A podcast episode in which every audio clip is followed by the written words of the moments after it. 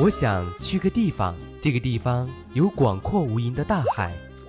我想去个地方，这个地方有漫无边际的草原。我想去个地方，这个地方有你有你想去的地方。我想陪你去任何地方，感受世间所有荒凉。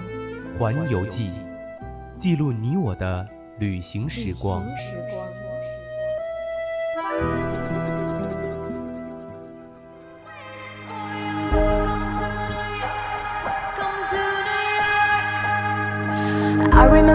broke up the first time saying this is it I've had enough. Cause like we haven't seen each other in a month When you said you needed space. I go on too many dates But I can make them stay. At least that's what people say. Mm -mm, That's what people say 青春调频与您共享，Hello，亲爱的听众朋友们，大家中午好呀！这里是每周一中午十二点半到一点带你环游世界的环游记。我是五月，那我们今天的环游记啊，又又又又是迎来了一位新的主播，那现在赶快让他来介绍一下自己吧。哇，大家好，大家好，我是阿岩啊，非常开心第一次和大家见面。那欢迎我们的主播阿岩，以后以后呢，我们环游记也是多了一位主力干将了呀。没错，没错，这是又又是我们要一个和新朋友见面的机会。嗯，那我们今天的环游记啊。和阿岩主播一起来到的这个地方呢，也是非常的美丽。那我们就让我们的阿岩主播来说一下这个地方是哪里吧。那今天呢，就让我来给大家夹带一下私货，哎，给大家讲一讲西安这座城城市。哎，怎么回事啊？据我所知啊，阿岩主播是个四川人呀，这夹带私货也不带夹带到西安去的吧？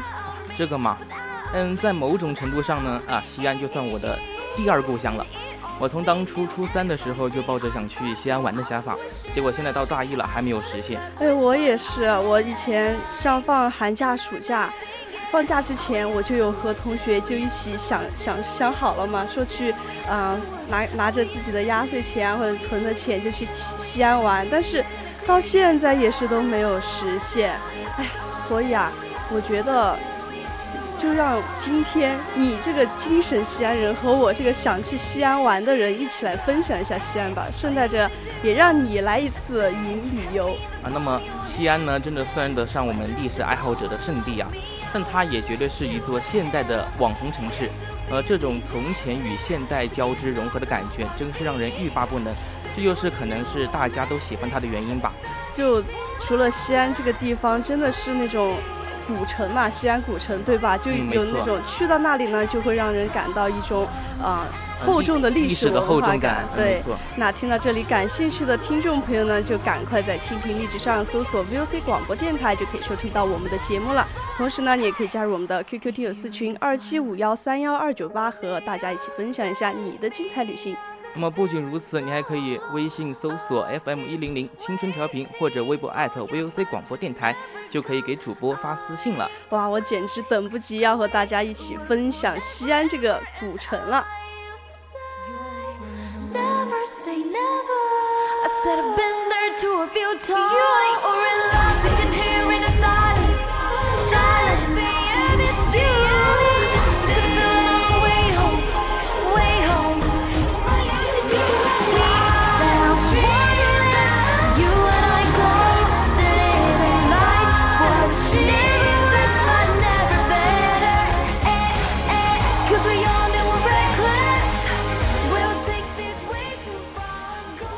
阿言啊，不知道你对玄奘法师有多了解呢？玄奘就是那个唐三藏唐僧吗？啊，我只知道所有的妖怪都想吃他的肉，想长生不老，然后他什么事也不干，所有的事情他都使唤孙悟空去帮他做。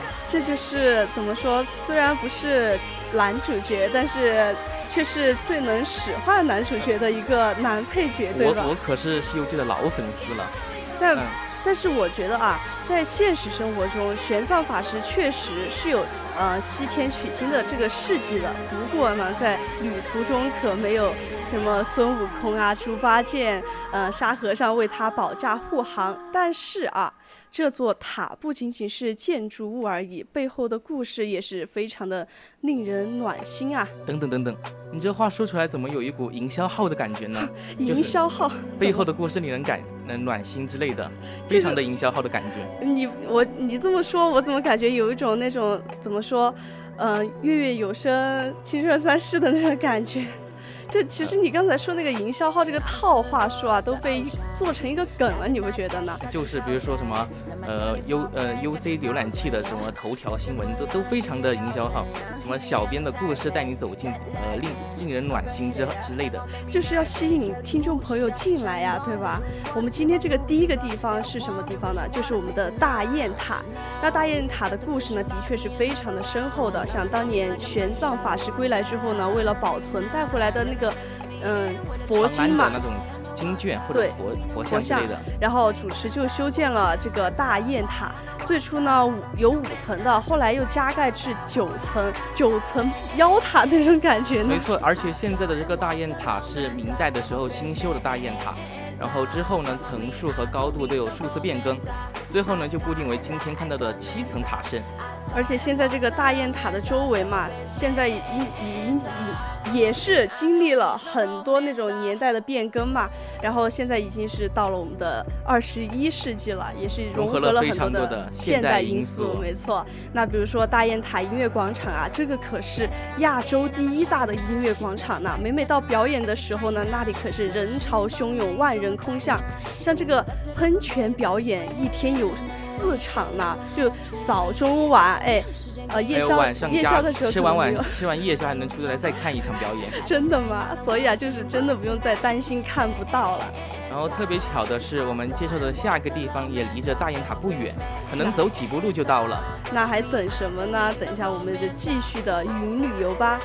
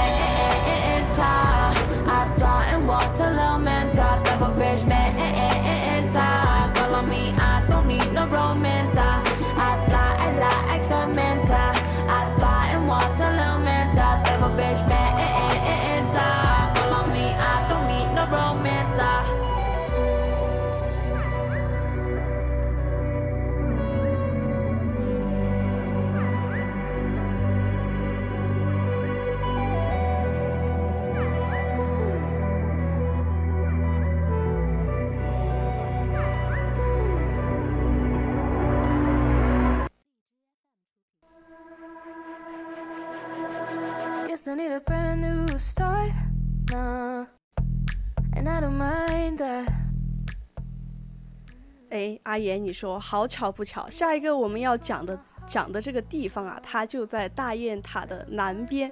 那当地人呢，也是给大唐不夜城一个特别的外号，叫做大唐灯剧场。那到晚上就可想而知啊，就有点像上次我和思雨。思雨主播做的一个自贡的那个话题一样，自贡的灯会吗？对，我非常喜欢那期节目。那这里的那个灯啊，亮的真的是让人睁不开眼睛。得了啊，还是别太夸张了。这个大唐不夜城呢，说是城，但是只是一条长一点五公里的步行街。那么在白天的时候呢，与西安其他的主要街道几乎别无二致，无非看起来就是更加宽阔整洁，而且绿意浓浓罢了。其实我觉得，在这个大唐不夜城啊，只有在华灯初上的时候，这条街道才是犹如一一个那种刚苏醒的婴儿一般。毕竟是叫，毕竟是叫那种不夜城，对吧？只有在晚上去才有氛围去看。就一定一定要在一盏盏灯。亮的时候，那个灯火睁开明眸，然后这双明眸呢，又映出的却是一个金碧辉煌、绚烂夺目的光彩世界。听说那个陕西呃陕西西安的政府为了建这个大唐不夜城，可是下了血本，砸了五十亿进去，这么多吗？啊，没错。然后那个不夜城呢，最亮的莫过于就是路两旁宏伟高大的仿唐式建筑，在青灰色的夜幕中连成一片，绚烂夺目，光彩异常。有水晶一般的晶莹剔透，更有黄金一般的富丽堂皇。那么那个高大庄园里面流露着盛世的荣华，看一眼就那种敬畏之心啊，就油然而生，你知道吧？就是那种恢宏气势，嘎，尽尽展眼前。昔日大唐长安的那种天下独尊的恢宏气势，非常的霸气。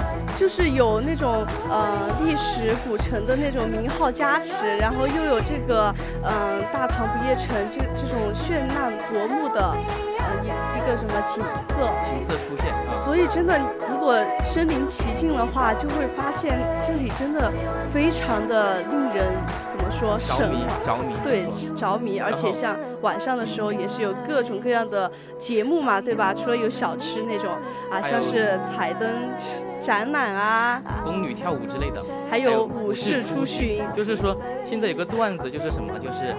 就是大唐不夜城设立了一个高一米八还是一米九的大唐武士，然后当你有那种不文明的现象的时候呢，就会上前劝阻你。还有那种，他会不倒翁小姐姐特别火在抖音上，就是那个皮卡城是吗？好像是叫皮卡城吧，还是上热搜啊，上了挺久的。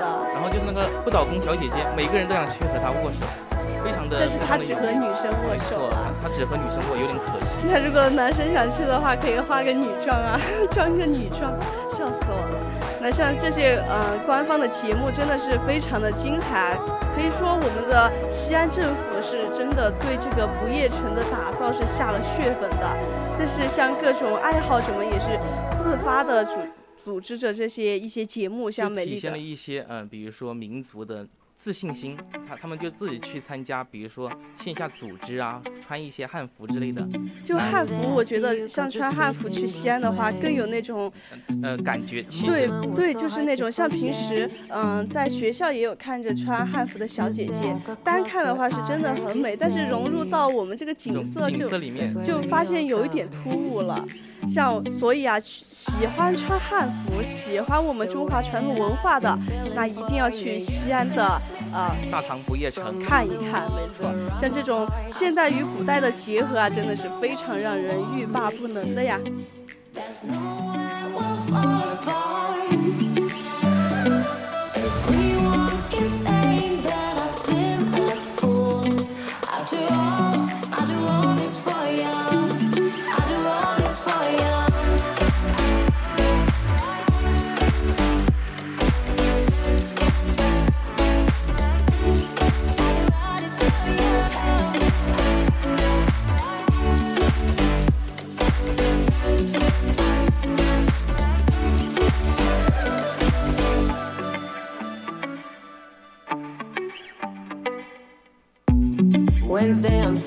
till I find you.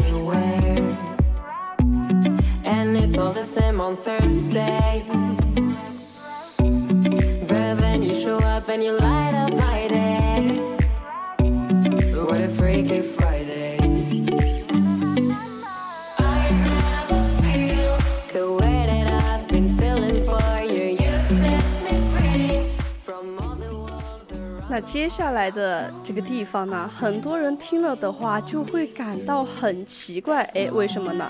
怎么这个地方也算得上一处游玩的地方呢？啊，但其实这也是一处不得不来的地方，也可以让自行爱好车狂喜啊。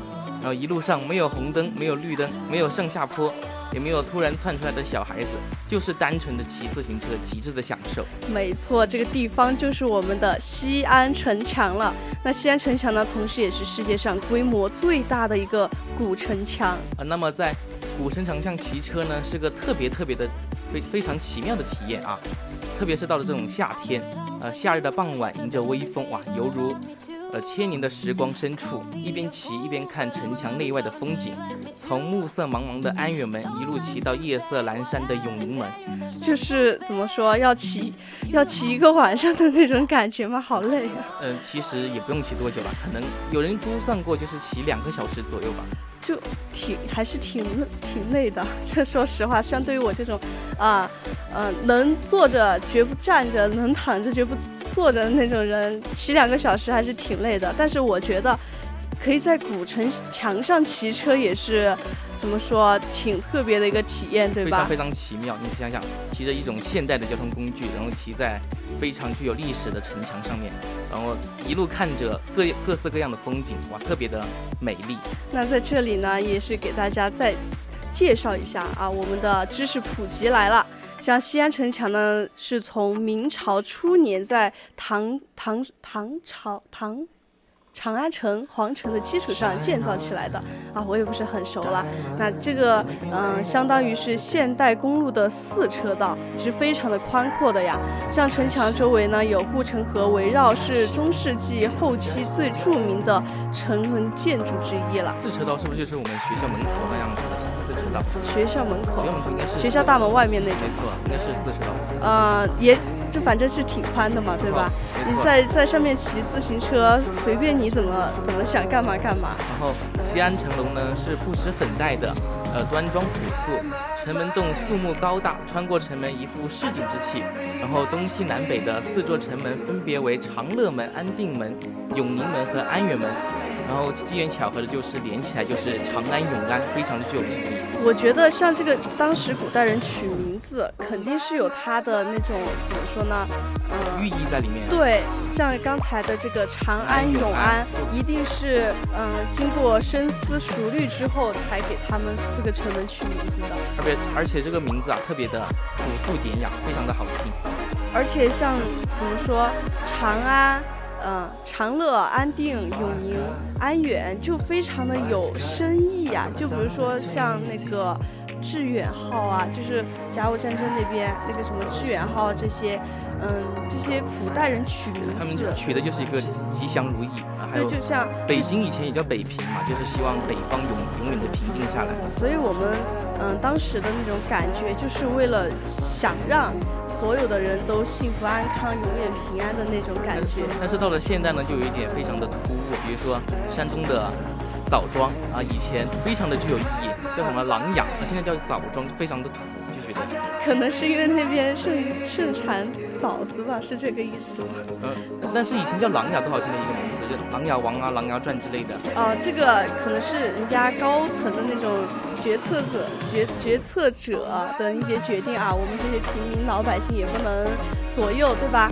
但是像我们的长，呃，不是长安古城，是我们的西安城墙，是如果你是一个自行车爱好者的话，就一定不能错过的，快去上面骑骑自行车，体验一下这个四车道的自行车道是怎样的宽阔。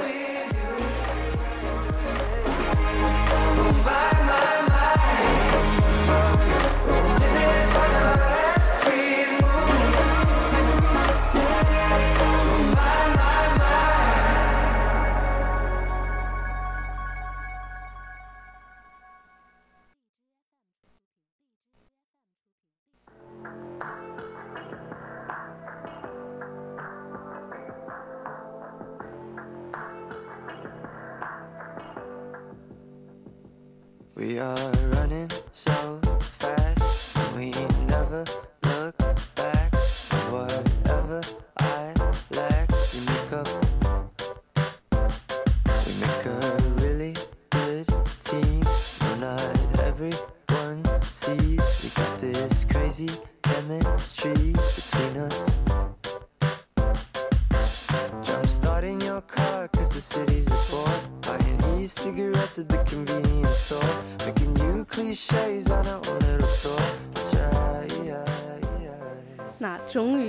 是到了我最最最期待的部分了。来到西安呢，你不吃点东西，好像是说不过去的呀。到西安就得吃面食啊，泡馍，没错，那泡馍、甑糕和肉夹馍就是 DNA，就是西安人刻在 DNA 里的味道。就是是不是？嗯，什么说广东人喜欢吃福建人？那我们的西安人是不是？它的嗯怎么说？它的味道就是泡馍、增糕和肉夹馍的味道呀。可能闻起来就是一股那种羊肉汤的味道吧。好搞笑啊！就是嗯，我想一下，是去年还是嗯。反正不久之前嘛，就是嗯那个雷佳音《长安十二时辰》是不是？对对对，雷佳音和易烊千玺演的《长安十二时辰》，然后里面就有各种花式吃东西的时候，我真的当时看的时候，明明是为了看易烊千玺的，但是看着这些哇美食，我的口水啊就是止不住的往下流，特别是什么水盆羊肉，真的是香的不得了啊！所以有时候当演员还是挺有好处的，对吧？我有时候我都觉得雷佳音可以转型当个吃。吃播就不一定要限制住自己的演员路子，去去当个吃播也挺好的，多方面发展，对吧？没错。然后就是还有肉夹馍呢，虽然有时候被戏称为中国的汉堡，就是我小时候，我我说我我想吃汉堡的时候，我妈就塞给我一个馒头加凉菜，馒头加肉片，没错，凉菜啊，肉都没吗？就是就是那种卤菜那种凉菜啊。然后但是那个但是这种肉夹馍的口感是汉堡赶不上的。然后肉夹馍呢，就需要在推搡在喧闹拥挤的人群里，呃，灯灯火通明的夜市里，或者熙熙攘攘的大排档里，它才会出现。就是说，像那些比较高档的餐厅，还不一定做得出这样正宗的肉夹馍的味道，对吧？没错，而且肉夹馍就特别的有规矩，比如说它用的饼必须是那种白吉饼，就是烤的外酥里软，非常的讲究。就一定就是正宗的肉夹馍，这个馍也很讲究，这个肉啊也非常的讲究。像卤好的这个肉块也是去掉了缠绕它的绳子，然后要把它剁得碎碎的，然后还要浇一勺灵魂卤肉的那个辣汁啊，满满的扎实的被灌进那张饼里，然后夹在两片啊两两面包夹芝士，对。个梗。最后就是在被那种嗯小商贩啊细心的包进那个黄黄色的油纸袋，这个装肉夹馍的纸袋也是非常的有讲究的啊，一定要是黄黄色的油牛皮纸，哇，非常的具有。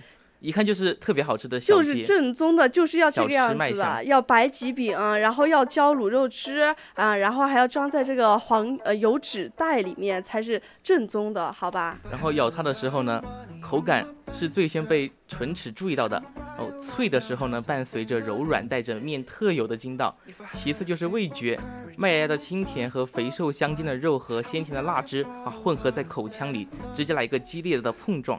虽然我没有吃过。正宗的肉夹馍，但我还是吃过盗版的。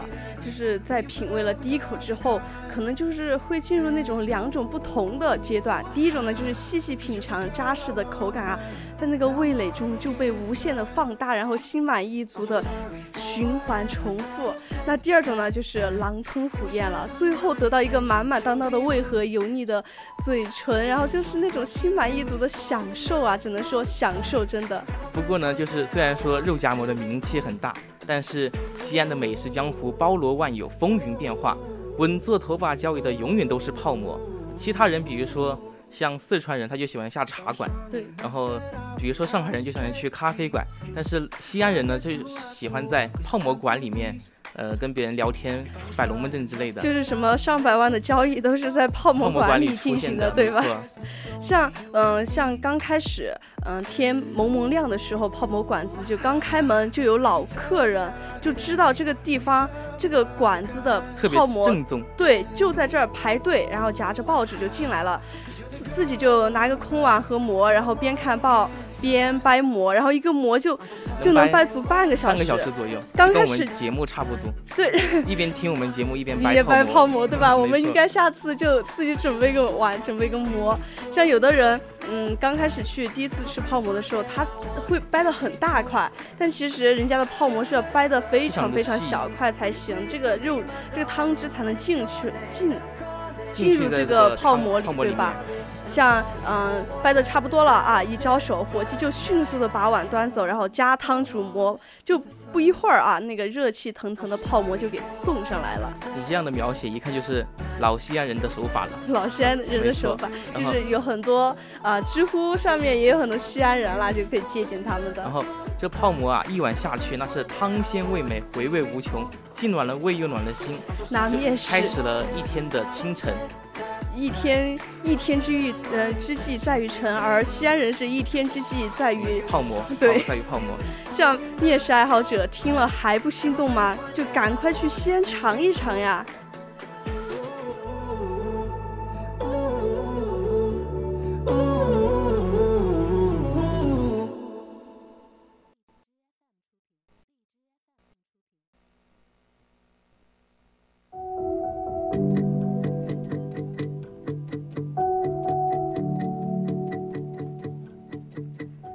真的不得不说，陕西西安真的是一个中国的宝藏城市了。那么各位小伙伴呢，可不要放过它。高头高铁通了之后呢，西安宜宾到西安也非常的方便，可能只要四个小时左右吧。四个小时，成都到西安好像也就两个小时。因为你到成都也要两个小时。哦，对，没错，可能是四个小时。所以千万不要放过它。那现在也是到了北京时间的十二点五十七分了，今天的环游记呢到这里就结束了。我是主播五月，我们下次再见。我是主播阿言，下次再见，拜拜。